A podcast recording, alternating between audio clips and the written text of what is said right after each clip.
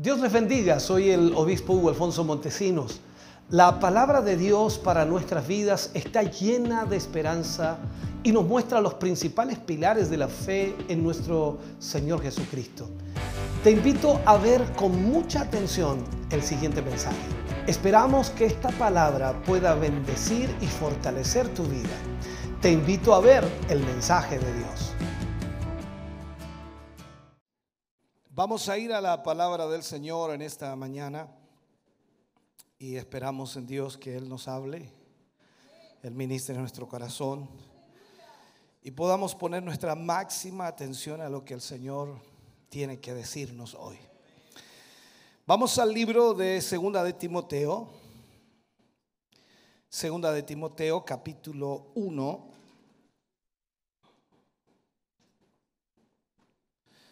Vamos a leer el versículo 10.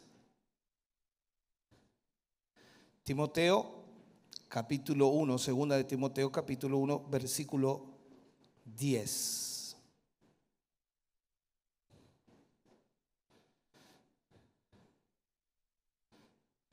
Leemos la palabra del Señor, lo hacemos en el nombre de nuestro Señor Jesucristo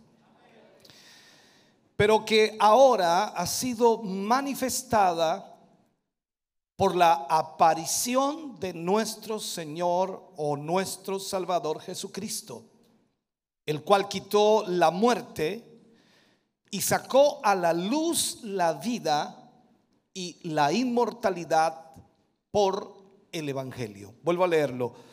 Pero que ahora ha sido manifestada por la aparición de nuestro Salvador Jesucristo, el cual quitó la muerte y sacó a luz la vida y la inmortalidad por el Evangelio. Oremos al Señor. Padre, en el nombre de Jesús, el asunto de la medida del valor intrínseco. Ahora esa palabra es un poco compleja y lógicamente hay que interpretarla. De acuerdo al diccionario, la palabra intrínseco significa que es algo propio o característico de la cosa que se expresa por sí misma y no depende de las circunstancias. O sea, los valores de eso no cambian por las circunstancias. Esto es como decir, un ejemplo práctico, la blancura es una característica intrínseca de la nieve. Usted nunca va a encontrar nieve negra. La nieve es blanca porque es una característica que nunca cambia, no importa cuál sea la circunstancia. En otras palabras, cuando hablamos de un cristiano que vive valores fundamentales e importantes es una persona que vive bajo un valor intrínseco, no cambia, permanece porque es algo natural en él. Ahora, es de suma importancia que el pueblo de Dios, por supuesto, reconozca esto y se comprometa con lo que Dios quiere de él. Nuestro texto aquí es la clave, por supuesto, a todo lo que decimos el cual quitó la muerte y sacó a luz la vida y la incorrupción. ¿Sabe? El gran propósito de la venida de Cristo a este mundo, su encarnación, está resumido, por supuesto, en esto. Sacando a luz la vida y la incorrupción. Cuando hablamos de incorrupción, hablamos de algo que no se puede pervertir algo que no se puede corromper. A eso se refiere la incorrupción.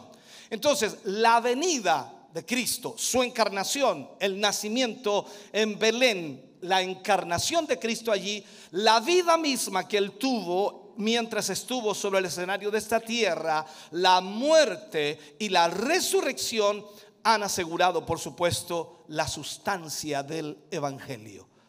El Evangelio es el Evangelio por lo que Cristo hizo desde que se encarnó hasta que ascendió a los cielos. Todo el Evangelio está reflejado en lo que Cristo hizo, no tan solo en la muerte en la cruz, sino también desde que Él vino a esta tierra. Ahora, todo este gran asunto fue traído a luz por el Evangelio. ¿Cómo conocemos esto? Por el Evangelio. Entonces veamos esto.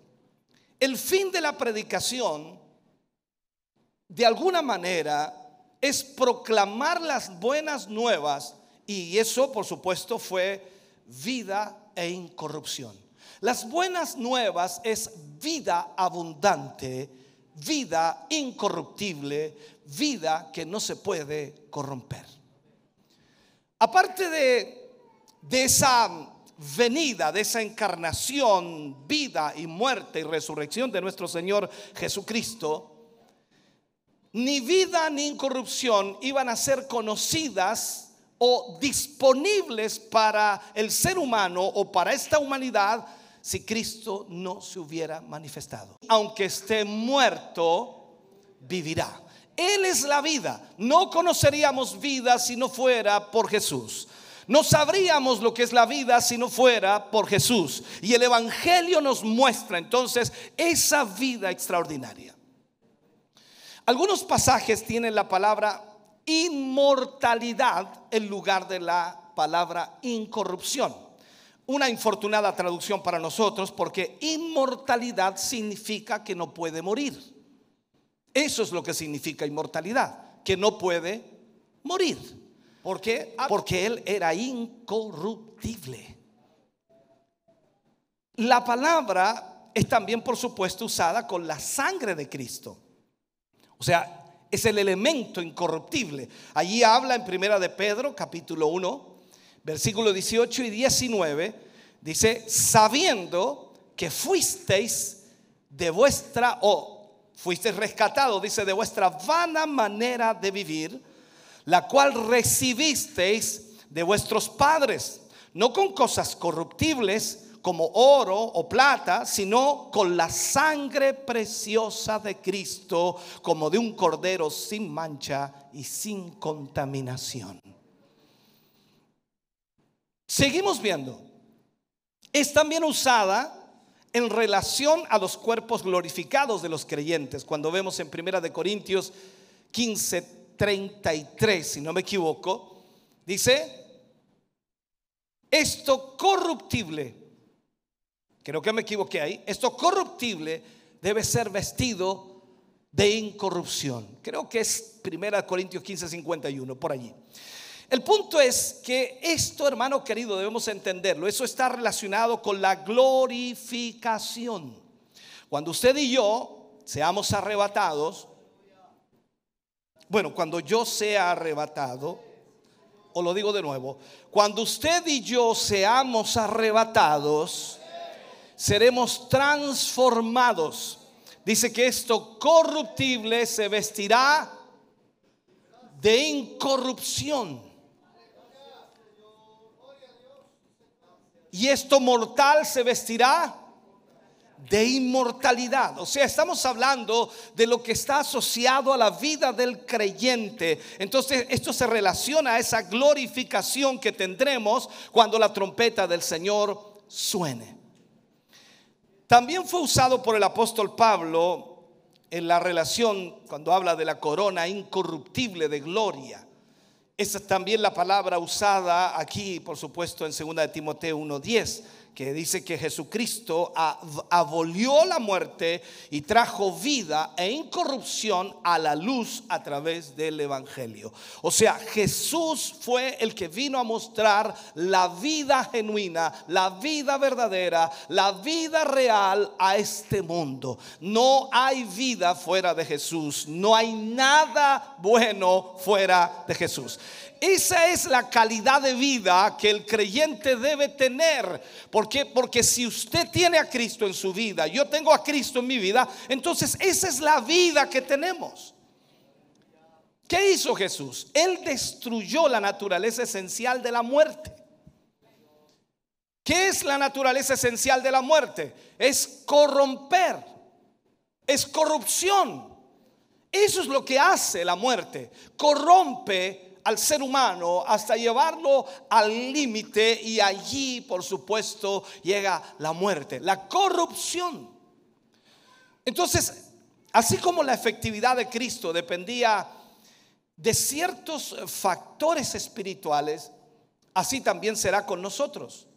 Y los factores sobre los cuales esa efectividad concentrada depende o también dependía eran los factores o aspectos de la incorrupción. O sea, nosotros debemos entender que lo que Dios desea hacer de nuestra vida es algo incorruptible, que no se puede pervertir y que no se puede corromper porque tiene que llegar a una esencia nuestra vida a tal punto de que no podamos, y literal lo digo, no podamos corrompernos porque nuestra esencia es incorruptible. Este es un valor intrínseco. Miremos esto. En tres años y medio de ministerio, Cristo mostró su esencia. En tres años y medio, Cristo mostró su esencia. Y ha costado dos mil y tantos años tocar siquiera el borde, el borde de estos tres años y medio. Y va a costar todas las edades agotar el contenido de esos tres años y medio. ¿A qué me refiero? Que cada día que escudriñamos la palabra de Dios en el ministerio de Cristo, seguimos aprendiendo, seguimos conociendo y nunca paramos de aprender y conocer porque es increíble lo que contiene esos tres años y medio de ministerio desde el mismo bautismo en agua hasta la glorificación de Cristo, había una plenitud, una plenitud concentrada de valor capaz, capaz de llenar la eternidad. Increíble. Los hombres por todos estos siglos han estado bebiendo de esta fuente de tres años y medio. Y aún siguen bebiendo de ella todas las naciones todas las clases, todas las lenguas y está llena como siempre. Esto es como decir, nunca se vacía, siempre tiene más. Y usted y yo podemos extraer y extraer y extraer y extraer de ella. Por eso Jesús le dijo a la mujer en el pozo de Jacob, el que beba de esta agua, nunca más volverá a tener sed. Porque cada día seremos saciados con esta agua viva. Porque es un agua que salta para vida eterna. Cuando tú comienzas a conocer de Cristo y ves la esencia de Él, comienzas a entender lo maravilloso y extraordinario que es ser un creyente. Entonces la pregunta que muchos se hacen es, ¿cómo puede salir tanto de tan poco? Tres años y medio. ¿Cuántos libros? Cuatro libros allí. ¿Cómo puede salir tanto de tan poco? Y la pregunta es, ¿qué escribió Pablo? ¿Qué escribió Pedro? ¿Qué escribió Juan? De lo mismo, de estos tres años y medio, ellos sacaron todo aquello. Cada epístola, cada mensaje, cada carta nació de allí, de esos tres años y medio. Cada libro del Nuevo Testamento nació de esos tres años y medio. Es el Evangelio de Dios. Ahora, esto fue porque esa vida fue constituida sobre los principios elementales incorruptibles. Esa es la realidad. Aunque Jesús era el Hijo de Dios, y eso debemos entenderlo, y por lo tanto, viendo esa realidad, era infinitamente diferente a nosotros en lo referente, por supuesto, a la Trinidad y la deidad, el Nuevo Testamento hace claro que los aspectos de una vida incorruptible tienen que ser reproducidos y tienen que reaparecer en su pueblo. No los aspectos de la deidad o no los aspectos de la Trinidad, sino estos aspectos de su vida. Lo que nosotros debemos reproducir son los aspectos de vida de Cristo Jesús. Y si no es así, podríamos preguntarnos, ¿cuál entonces es el significado de esto? ¿Qué es lo que es traído a luz por el Evangelio? ¿De qué serviría entonces el Evangelio si nosotros no traemos a la luz la vida de Cristo en nosotros? La pregunta sería, ¿qué es traído a la luz? ¿Solo ciertos hechos? Pensemos un poco. ¿Solo serán ciertos hechos que deben ser traídos a la luz? No. Tienen que ser los valores que tienen que venir a ser nuestros. Tienen que ser tan verdaderos en nosotros como lo fueron en Él. Los valores, los aspectos, las características incorruptibles del Señor Jesús como el Hijo del Hombre tienen que ser reproducidos en el creyente conformado a su imagen.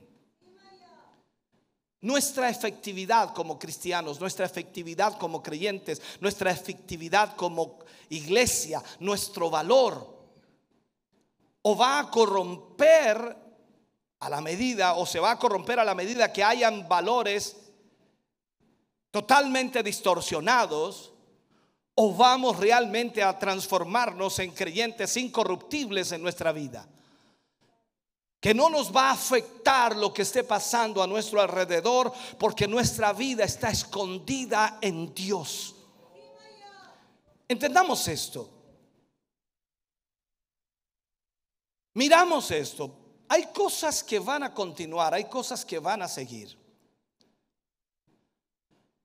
La incorrupción es la regla fija del cielo. Allá arriba nada se corrompe. Lo que en una oportunidad ocurrió, que hubo corrupción o hubo maldad, o hubo deseo, que fue en Satanás, fue expulsado. Allá arriba no hay corrupción. Por lo tanto, vuelvo a insistir, la incorrupción es la regla fija del cielo. La regla fija de pesos y medidas de Dios, de Cristo y del Espíritu Santo, del cielo, de la eternidad, son la regla de incorrupción. Arriba dice que no entrará nada corrupto, ni sangre, ni carne. O sea, tenemos que ser transformados. Pero se ha fijado que la mayor parte de los cristianos tiene su mentalidad y su pensamiento de que la transformación va a venir cuando? Cuando dice Corintios que en un abrir y cerrar de ojos seremos transformados. Pero se nos olvida lo que Cristo dijo, que Él vendría para tomarse a sí mismo. Mi pregunta es entonces, ¿los valores que hay en tu vida son los valores de Cristo? Cuando Pablo habla a los corintios y les dice que tengamos una misma mente, un mismo parecer, que hablemos una misma cosa. Cuando la escritura dice por allí que si alguno habla, hable conforme a la escritura. Entonces vemos esto que desde el punto de vista de los cielos, todo es pesado y todo es medido de acuerdo a las características incorruptibles. El cielo no tiene otra escala de valores, todo es pesado y medido por lo incorruptible. Y el cielo, por supuesto, toma esta actitud. La pregunta sería, ¿cuándo va a reaparecer y habitar por toda la eternidad usted? ¿Cómo hará aquello o cómo se provocará aquello? En este sentido, el cielo lo que hace es juzgar todo, absolutamente todo. Y al mismo tiempo nos exige a nosotros que nosotros debemos juzgar todo lo que está en nuestras vidas por la naturaleza de Cristo y el valor incorruptible de Él. Por eso a veces decimos que usted no puede estar comparándose con su hermano porque su hermano no es el mejor modelo. Usted no puede compararse con el predicador porque tampoco el predicador es su mejor modelo. Usted debe compararse con Cristo. Y cuando nos comparamos con Cristo, desaparecemos. Porque no hay comparación. Estamos a kilómetros de distancia, kilómetros de diferencia de lo que Cristo es. Porque Cristo es incorruptible. No se corrompe, no se puede pervertir. Y usted y yo lastimosamente somos corruptibles, nos pervertimos. Entonces, cuando todo lo que compone mi vida es traído a la regla de medida de lo incorruptible, que es aquello que puede asumir la gloria, es aquello que puede entrar a la gloria, entonces la pregunta es, ¿cuánto de lo que hay en mi vida pasará la prueba? ¿Cuánto de lo que hay en tu vida pasará la prueba? ¿Cuánto de lo que compone mi vida se va a ir cuando el tiempo pase? Los años van pasando, los tiempos van cambiando y usted y yo estamos siempre presionados en nuestra vida. Y hoy día cuando hacemos algo mal, culpamos a medio mundo de lo que hemos hecho mal. Y no entendemos que la prueba de la vida es para probar nuestra incorrupción. Es para probar si realmente estamos en la vida de Cristo. Aquí no es que usted vea las circunstancias, es que usted no sabe lo que yo he vivido, es que usted no sabe lo que yo he experimentado, es que usted no sabe lo que es vivir con esta mujer o este hombre, es que usted no sabe lo que es tener una familia como la que yo tengo, es que usted no sabe el trabajo que tengo. No es de acuerdo a las circunstancias. Jesús vivió y experimentó situaciones más difíciles que las que nosotros hemos experimentado y él no se corrompió.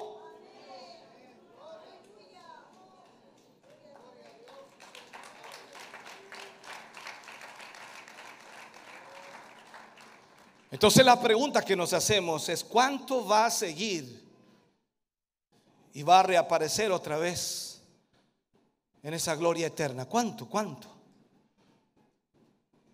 Sabe que todo el trato de Dios, absolutamente todo el trato de Dios con nosotros es de acuerdo a esa ley, de acuerdo a esa norma, si prefiere. Ese es el estándar para hacer muy pequeño en nuestra vida lo corruptible. Para ser muy pequeño en nuestra vida lo corruptible.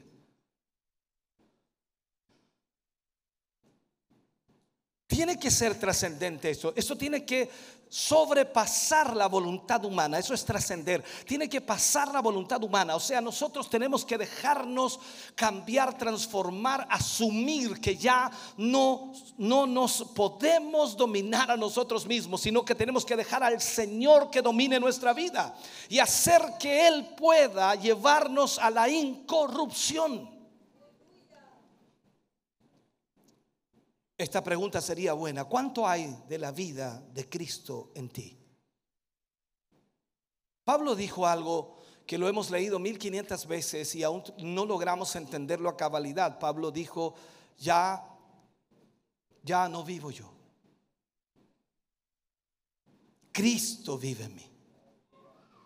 Y lo que ahora vivo en la carne, lo vivo en la fe del Hijo de Dios esto es impresionante. Entonces, ¿cuánto hay de esa vida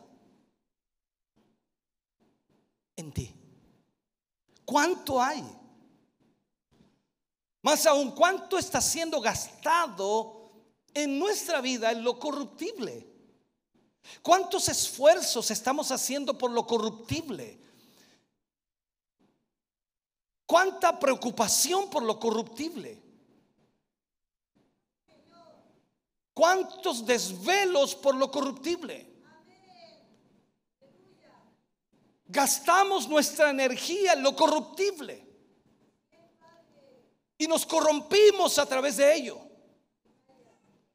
Dios está principalmente preocupado en ese valor o con ese valor intrínseco que es propio, característico de la cosa o de la persona que se expresa por sí misma y no depende de las circunstancias. O sea, no importa lo que esté sucediendo, usted no deja de ser cristiano y vive la vida de Cristo y hace lo que Cristo hubiera hecho si estuviera aquí. Y usted siente como Él y usted actúa como Él, piensa como Él, habla como Él, vive como Él. Y esto no es un asunto comparativo, es un asunto absoluto. ¿Sabe? La obra de cada uno, cual sea, dice, el fuego la probará. Eso dice Primera de Corintios 3, 13. La obra de cada uno, el fuego la probará. Y esta es una sentencia universal e imperativa. La obra de cada uno. No es de tu familia, de cada uno. Y esto es universal. Y luego dice, el fuego la probará. Esto es imperativo. Esto va a suceder. Entonces, en el Nuevo Testamento nosotros podemos agregar, el fuego probará a cada hombre, a cada mujer, y no solo su obra. El fuego probará a cada hombre y a cada mujer y no tan solo su obra. Cambia totalmente, ¿no? Lo que usted entendía. No, es que va a ser pesada mi obra allá arriba. No, usted va a ser probado, yo voy a ser probado por el fuego y vamos a ser probados como hombres y también la obra que hemos hecho. Entonces el fuego puede significar que las pruebas ardientes personales de las que Pedro habla, las pruebas ardientes probando la fe, probando el oro, puede ser el juicio de la iglesia en persecución y en sufrimiento.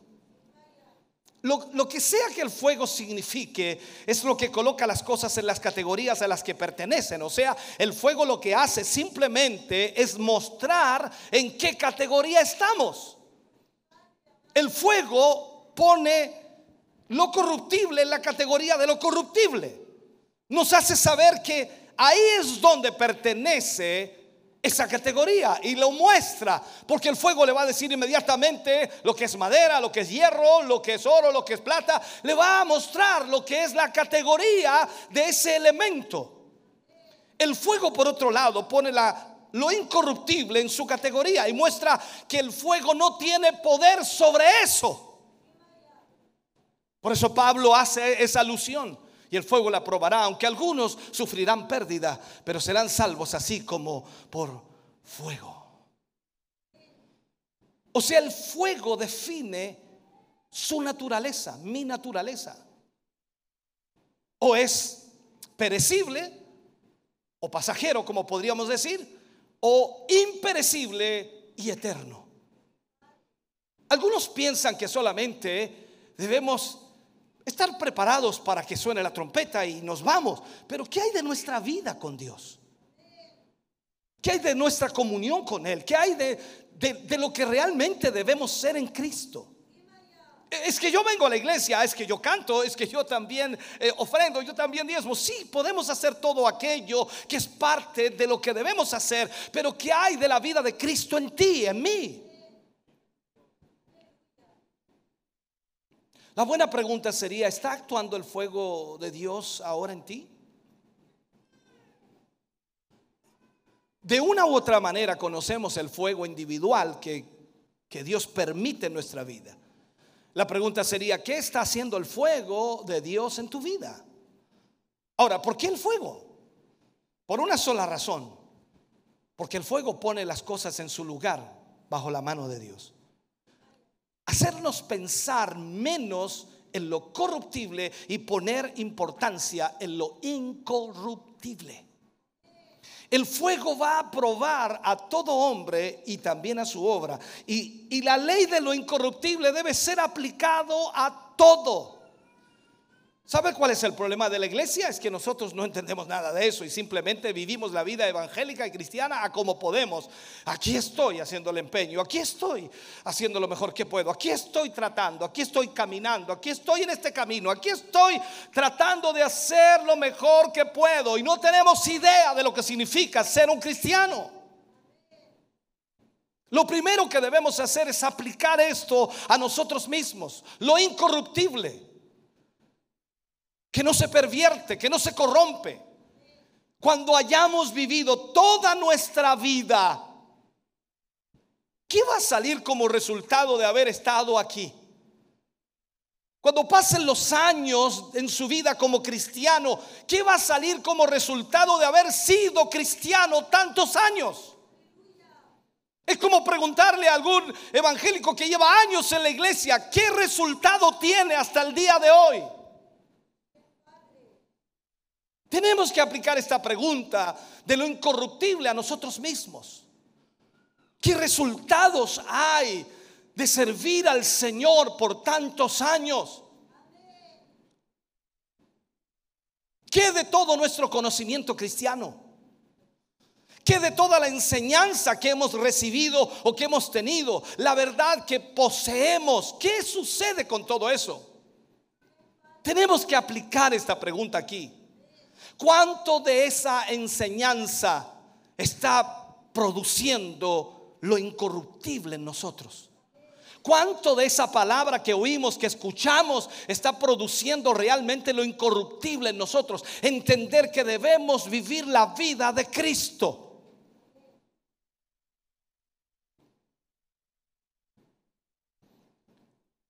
¿Sabe?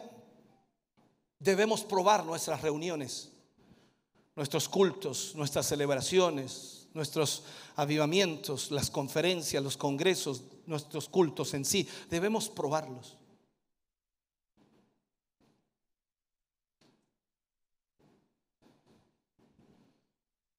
¿Cuál es la secuela, o mejor dicho, el resultado final cuando el fuego pruebe nuestro conocimiento en esta vida, ¿cuál será el resultado?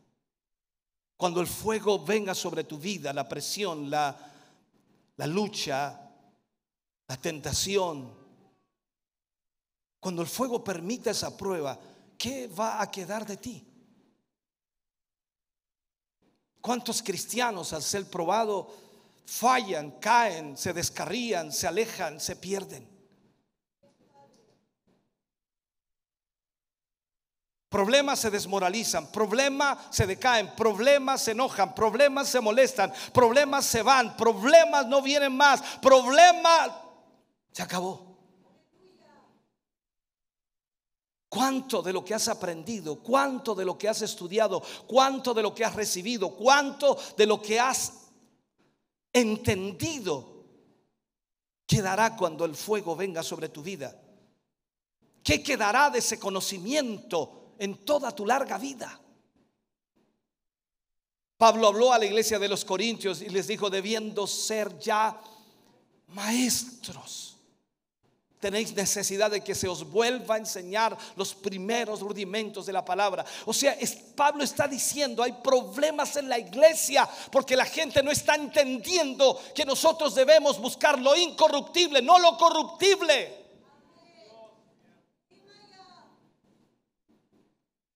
En todo lo que sabemos en nuestra profesión cristiana, mientras llevemos el nombre de Cristo incorporado en el título cristiano, pareciera que todo está bien. Pero a veces la profesión es más que solo una profesión. Esto debe ser una posesión. Nosotros debemos poseer a Cristo. No tan solo hablar de Cristo, sino poseer a Cristo. Y tiene que ser una incorruptible realidad. Y claro, el fuego va a declarar eso. ¿Qué hay realmente en nuestra vida? Eh, ¿Te recuerdas las palabras de Jesús cuando le habla a los discípulos y a la multitud en aquel día? Muchos me dirán, Señor, Señor en tu nombre. Echamos fuera demonio en tu nombre. Sanamos a los enfermos en tu nombre y en tu nombre y en tu nombre y en tu nombre. Y Jesús, ¿qué dijo de allí? No os conozco. Apartaos de mí, hacedores de maldad.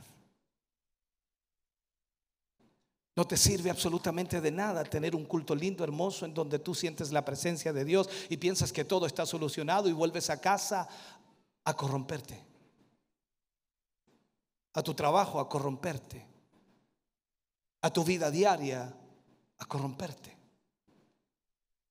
eso no sella absolutamente nada ni arregla absolutamente nada. Porque debemos entender entonces que nuestra realidad debe estar en Cristo. Y el fuego va a probar si realmente somos de Cristo. Hay muchos pasajes en la Biblia en donde podemos tomar eso. Recuerda cuando Satanás se coló entre los ángeles de Dios y acusó a Job y que Job era temeroso de Dios, era un hombre justo, pero sin embargo aún no había conocido totalmente al Señor. Imagínate, Job aún no conocía totalmente a Dios, lo conocía de una manera, pero no en totalidad. Sin embargo, cuando Satanás lo probó en todas las áreas de su vida, le quitó a sus hijos, a sus hijas, le quitó sus posesiones, le quitó su ganado, le quitó sus casas, se las quemó, le destruyó absolutamente todo, lo dejó sin nada. Y más encima le metió una sarna que se lo comía vivo. Y a pesar de que Job no conocía tanto a Dios como tú lo conoces, Job ahí del polvo de la tierra dice, yo sé que mi redentor vive. Y aún del polvo él se levantará. Cuando la mujer viene y le dice a Job, y esto es una realidad diaria, cuando la mujer viene y le dice a Job, maldice a Dios y muérete. Esa mujer estaba destrozada, destruida, había perdido a su familia. No la vamos a culpar por lo que hizo, porque era lo que estaba viviendo. Y tú también vives situaciones difíciles. Y cuando ves a tu esposo que quizás no está haciendo lo que debe hacer, y tú vienes y lo recrimas o lo recriminas y simplemente le dices, maldice a Dios y muérete. Y él la mira y le dice, aunque a pesar de que no conocía a Dios como tú y yo, le dice, como las mujeres necias has hablado. ¿Recibiremos acaso lo bueno de Jehová y no lo malo?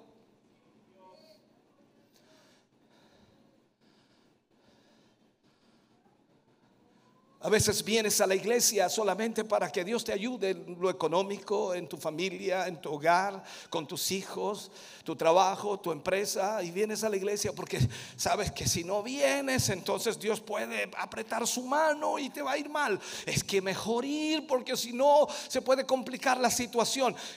Hermano querido, no entiendes nada. Aquí no venimos a pedirle un favor a Dios. Aquí venimos porque Cristo está en nuestra vida. Porque está en nuestra esencia venir, porque está en nuestra forma de vida estar aquí, porque está en nuestra forma levantar nuestras manos, no porque el bolsillo está lleno o no porque la despensa está llena, no porque eh, tenemos todo, no, no, no, estamos aquí por esencia, porque Cristo está en nuestro corazón y venimos a alabarle, no importando las circunstancias y no importa cuán mal nos esté yendo, Cristo vive, Él es real, es verdadero y Él está conmigo.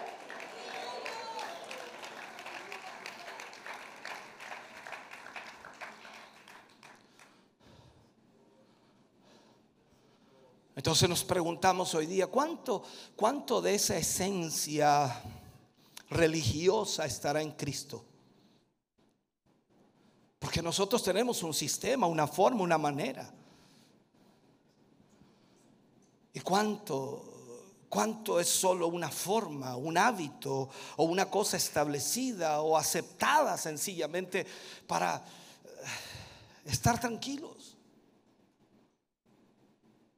En toda nuestra emoción, entusiasmo, en todos nuestros ruidos, nuestros saltos, brincos, danzas, gritos, lo que sea, todo lo que hacemos eh, pareciera, ¿no? Que todo está bien.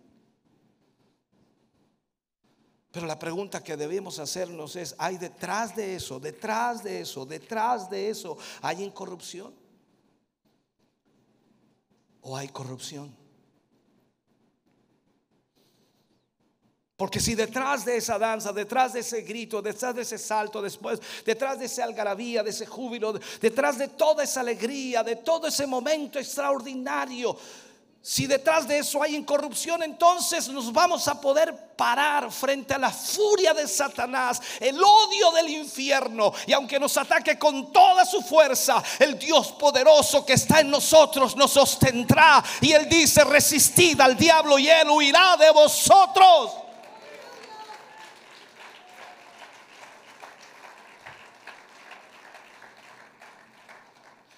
Ahora, este asunto, hermano querido, de lo, incorruptible es un asunto muy pertinente y el Señor va a seguir impresionándonos con esto al máximo y sobre todo en estos últimos tiempos, hasta que lleguemos al cielo. Dios, Dios no juzga por el tamaño de una, de una cosa, no juzga por el tamaño de la iglesia, ni por los efectos inmediatos. Eh, producidos por los medios o los métodos que el hombre utilice. Dios no juzga por eso. Recuerda las palabras de Cristo en una forma muy directa y dice, por sus frutos los conoceréis. O sea, Dios ve más allá. Él mira en nuestra vida para buscar lo incorruptible, lo que no se corrompe lo que no va a desaparecer en una semana, lo que no va a desaparecer en un mes lo que no va a desaparecer en un año, lo que no va a desaparecer porque vino pandemia, lo que no va a desaparecer porque el trabajo se puso malo, lo que no va a desaparecer porque el dinero no llega, no, que no va a desaparecer porque los clientes no están, no, lo que no va a desaparecer porque te estafaron, lo que no va a desaparecer porque que sencillamente no te están pagando. O sea, tú no puedes poner eso en tu vida, sino que va a continuar y va a aparecer una y otra vez en tu vida porque es la esencia de tu vida y va a estar totalmente compenetrado en tu corazón. Hay dos clases de puntos iniciales aquí, el del hombre y el de Dios. El hombre usualmente comienza con un gran marco, con un gran local, no sé, una maquinaria, publicidad, estructuras. Y cuando él va a hacer algo para Dios, siempre comienza así. Es nuestra tendencia natural tratar de mostrarle a Dios y a la gente que Dios está con nosotros. Esa es nuestra forma natural. Es nuestro propio camino. Ese es el camino del hombre. Tú y yo no podemos menospreciar el día de las pequeñeces.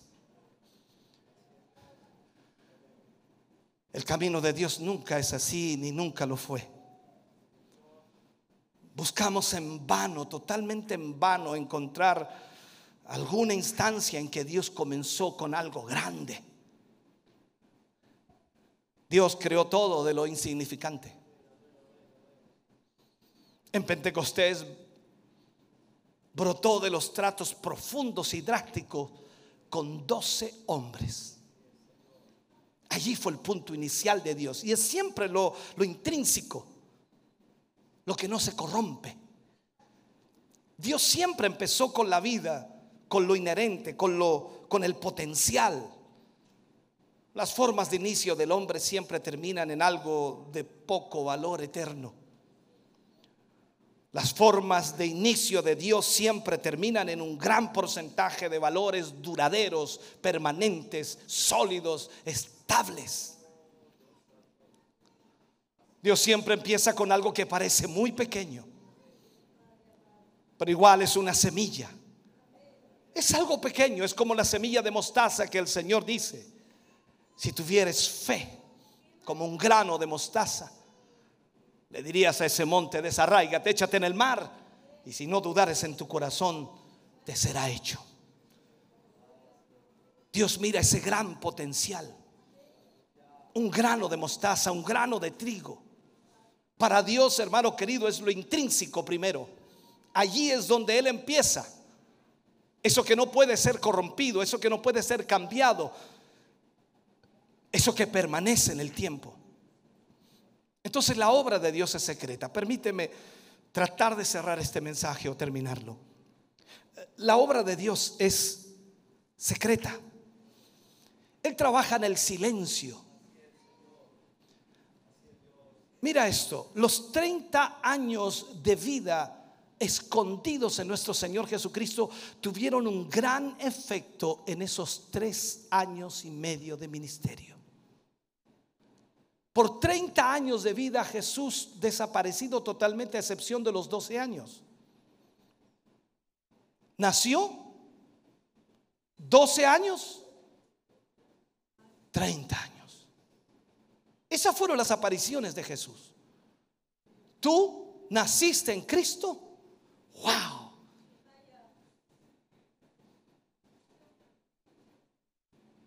Apareciste 12 años después, 30 años después. Mira esto en la Biblia. Los 40 años de Moisés en el desierto, cuidando las ovejas de su suegro, tuvieron un gran valor para el resto de su vida. No fueron años perdidos o no fueron años desaparecidos.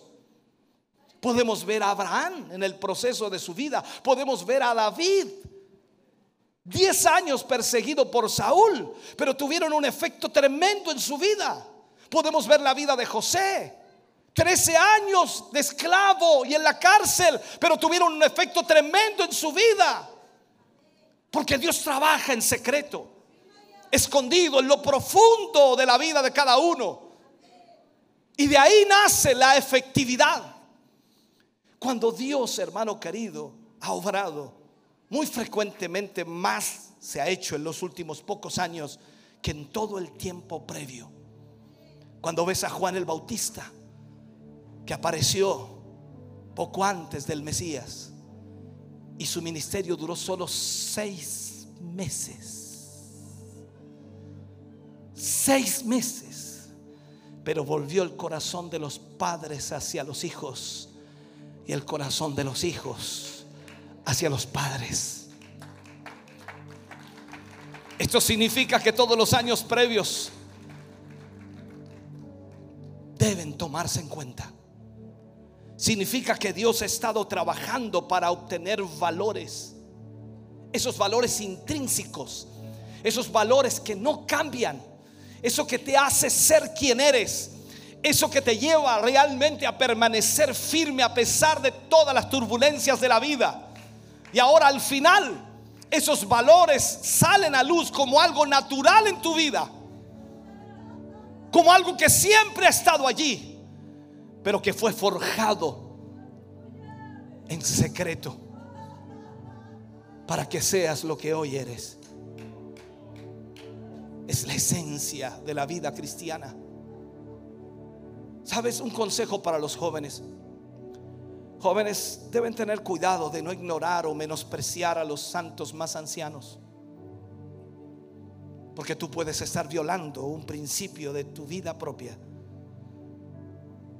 Aquel valor intrínseco que es propio, que es característico, que es la esencia de un creyente, de un cristiano.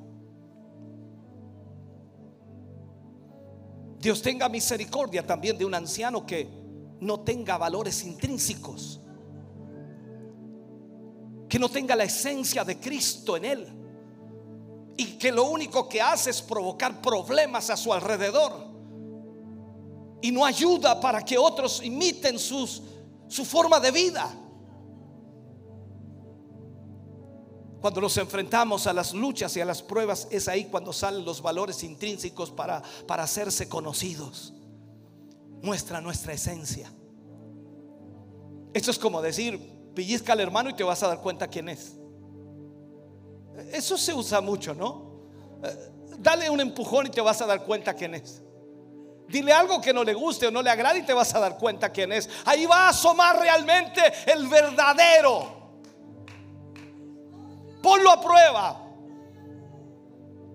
Míralo cuando tenga un problema, obsérvalo cuando tenga una dificultad, míralo cuando no tenga dinero en el bolsillo, obsérvalo. Allí es donde la esencia brota.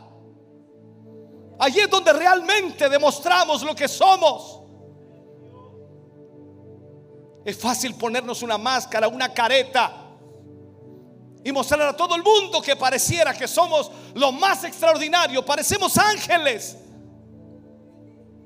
Pero cuando el problema nos sacude, cuando la dificultad viene, cuando todo se viene abajo, cuando todo se derrumba, cuando la gente comienza a hablar de ti, allí es donde tú asomas.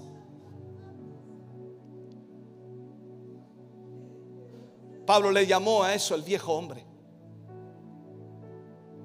La vieja naturaleza. Nunca te olvides que tú eres una nueva naturaleza. Tú eres un hijo de, de Dios. Y desde que creíste en el Señor, eres transformado en una nueva criatura. Las cosas viejas pasaron, y aquí todas son hechas nuevas en Cristo Jesús. Y no es algo de simplemente venir a la iglesia o atravesar esas puertas y decir, ahora soy cristiano. No, se trata, se trata de la vivencia en Cristo, de entender que debemos buscar más lo incorruptible que lo corruptible. Por lo tanto, Dios toma mucho tiempo y toma mucho dolor en la historia secreta con un solo objetivo. Asegurar aquello que es incorruptible.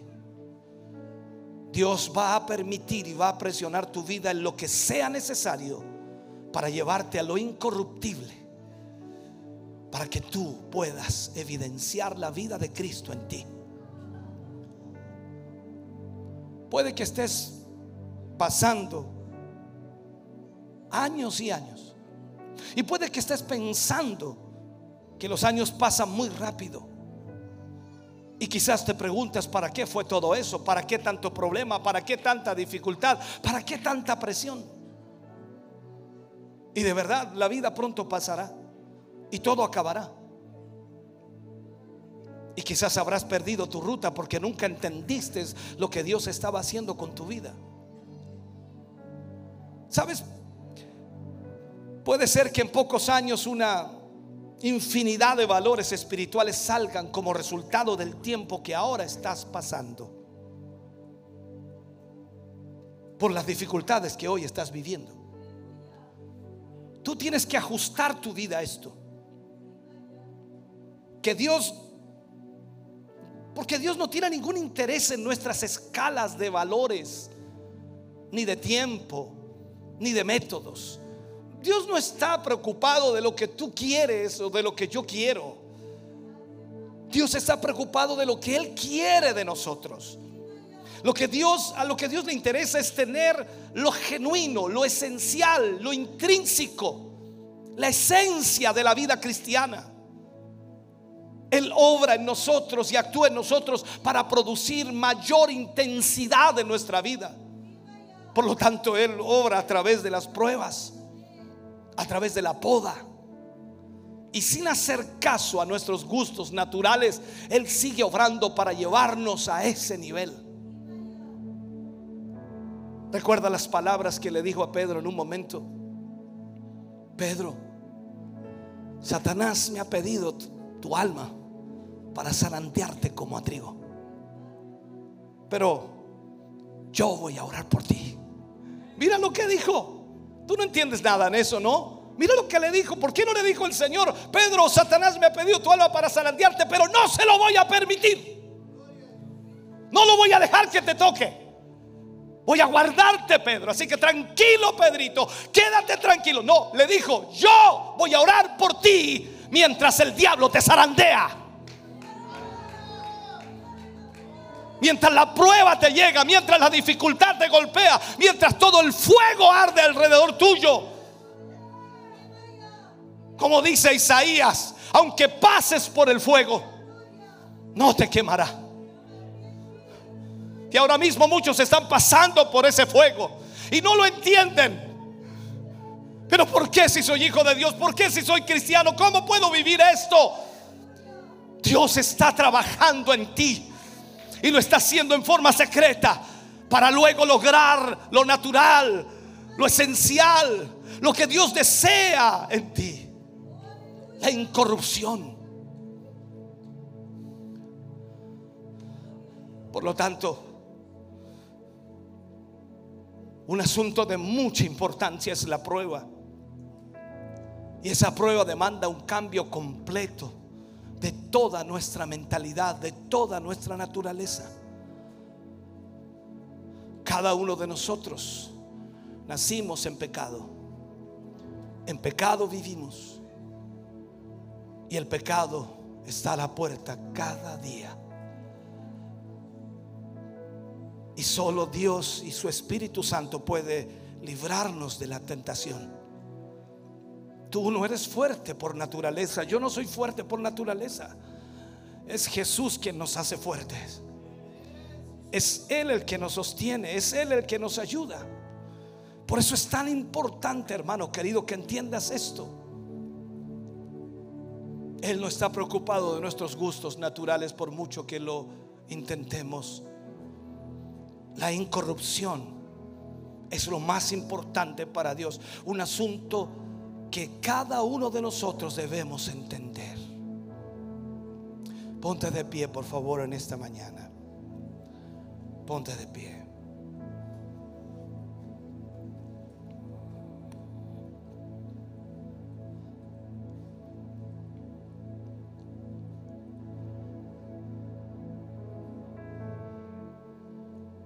Yo no tengo idea qué dificultades estás pasando o has pasado hasta hoy.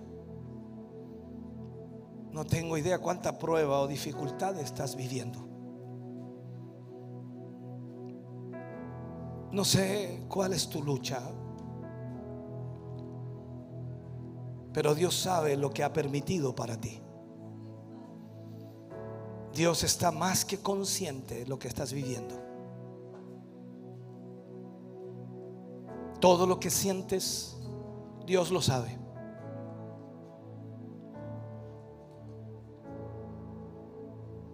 Y aunque Dios es un Padre amoroso, Él no soltará esa prueba o Él no eliminará esa prueba. Porque Él quiere que tú aprendas a depender de Él. Él quiere que tú aprendas a confiar en Él. Y más aún, Él quiere que tú sientas como Él. Que te preocupes de lo incorruptible. Que esa prueba no, no te decaiga. Que esa prueba no te aleje de Él.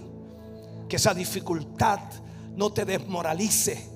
Sino que al contrario, te revitalice. Y sepas que el Dios al que sirves es un Dios poderoso. Y que a pesar de lo que pueda venir, Él te va a sostener. Toda la prueba de Job al concluir trajo para él el conocimiento real de Dios. Y Job en los últimos capítulos habla acerca de lo que él había experimentado. Y Job dice, yo hablaba cosas demasiado maravillosas para mí cosas que no entendía. Pero hoy, hoy mis ojos te ven. Y tienes que entender esto, cuando Job dijo eso, aún no había salido de la prueba. Aún estaba en medio de ella. Tú pareciera que estás esperando que Dios llegue como ese carro de fuego que quitó a Elías para llevarte y quitar la prueba de tu vida y ahí recién decir, ahora sí reconozco que Dios es grande. Job se dio cuenta que Dios era más de lo que él conocía estando en medio de la prueba. Pero hoy mis ojos te ven. La prueba permite que el fuego traiga al lugar indicado nuestra vida. Eso es lo que eres. Eso es lo que somos. Débiles, flaqueamos, decaemos con facilidad. Y Dios desea que nosotros tengamos la esencia de su Hijo. Que a pesar de todo lo que vivió y experimentó, seguía confiando en su Padre.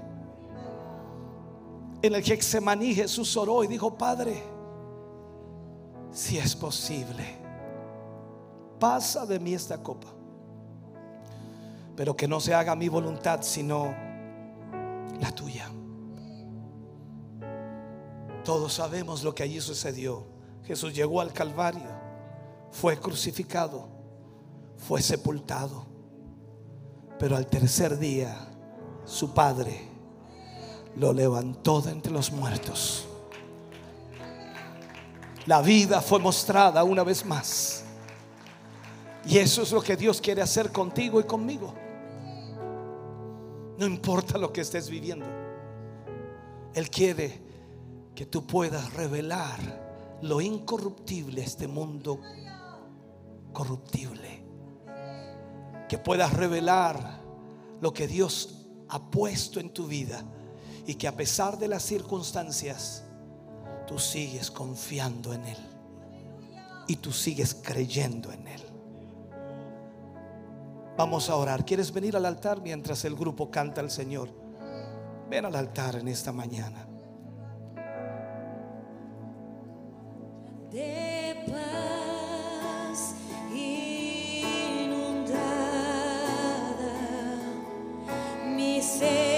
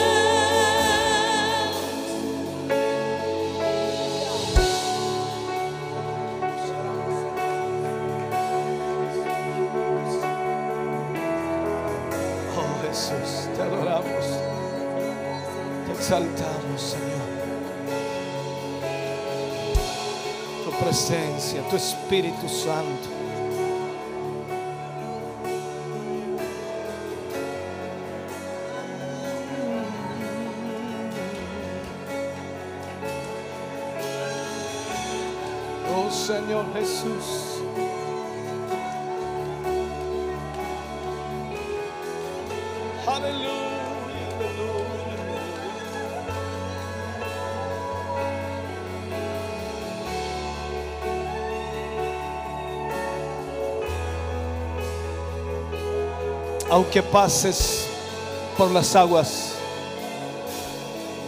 no te ahogarán. Aunque pases por el fuego,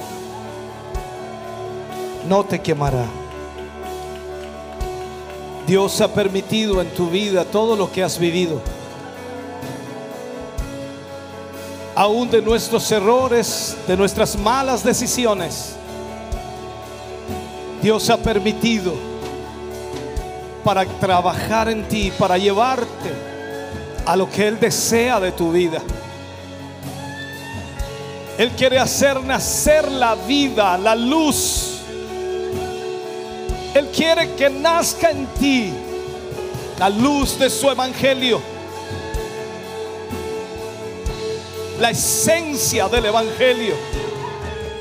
La vida de Dios fluyendo en ti. Derramándose. Provocando bendición. Toda lucha, toda prueba, toda dificultad, toda presión, toda tentación, todo mal momento, toda situación compleja, algo que no entendías o no comprendías, todo estaba bajo el control de Dios. Él lo está haciendo para hacerte un mejor cristiano, un mejor creyen- creyente. Está haciéndolo para hacer la esencia en tu vida del Evangelio para que la vida de Dios fluya, para que podamos ser la luz sobre esta tierra, para que no importando las circunstancias estemos firmes y erguidos, para que no importando las dificultades, el mundo sepa que tenemos a un Dios que nos protege y nos cuida.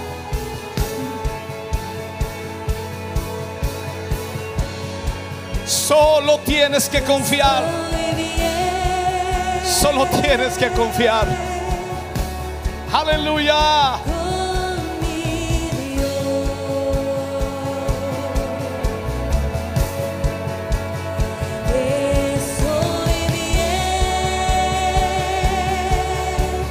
Oh sí, Señor.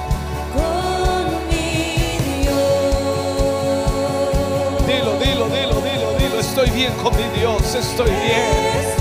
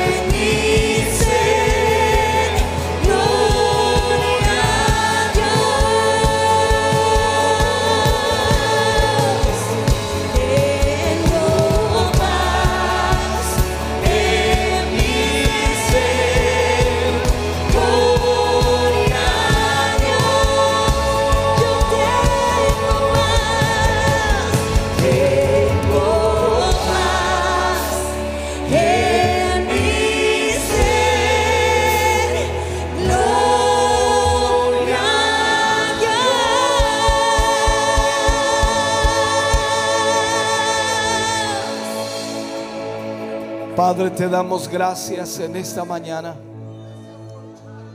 Agradecemos tu palabra, agradecemos Señor tu presencia, tu Espíritu Santo aquí.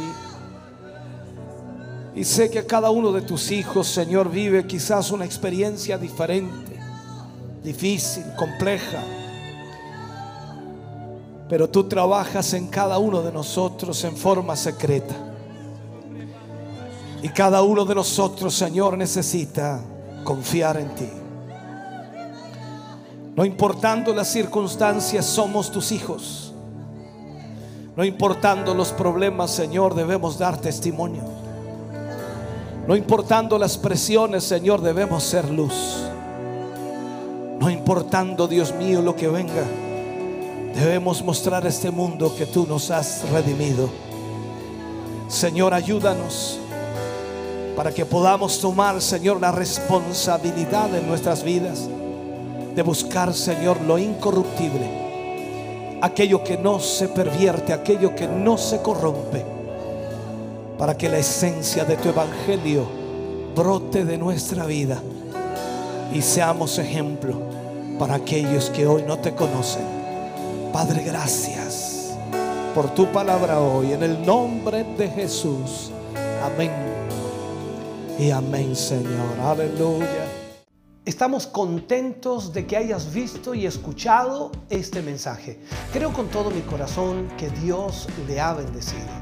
Quiero invitarles a suscribirse a mis redes sociales, donde tenemos contenido que le ayudará a alimentar su vida espiritual.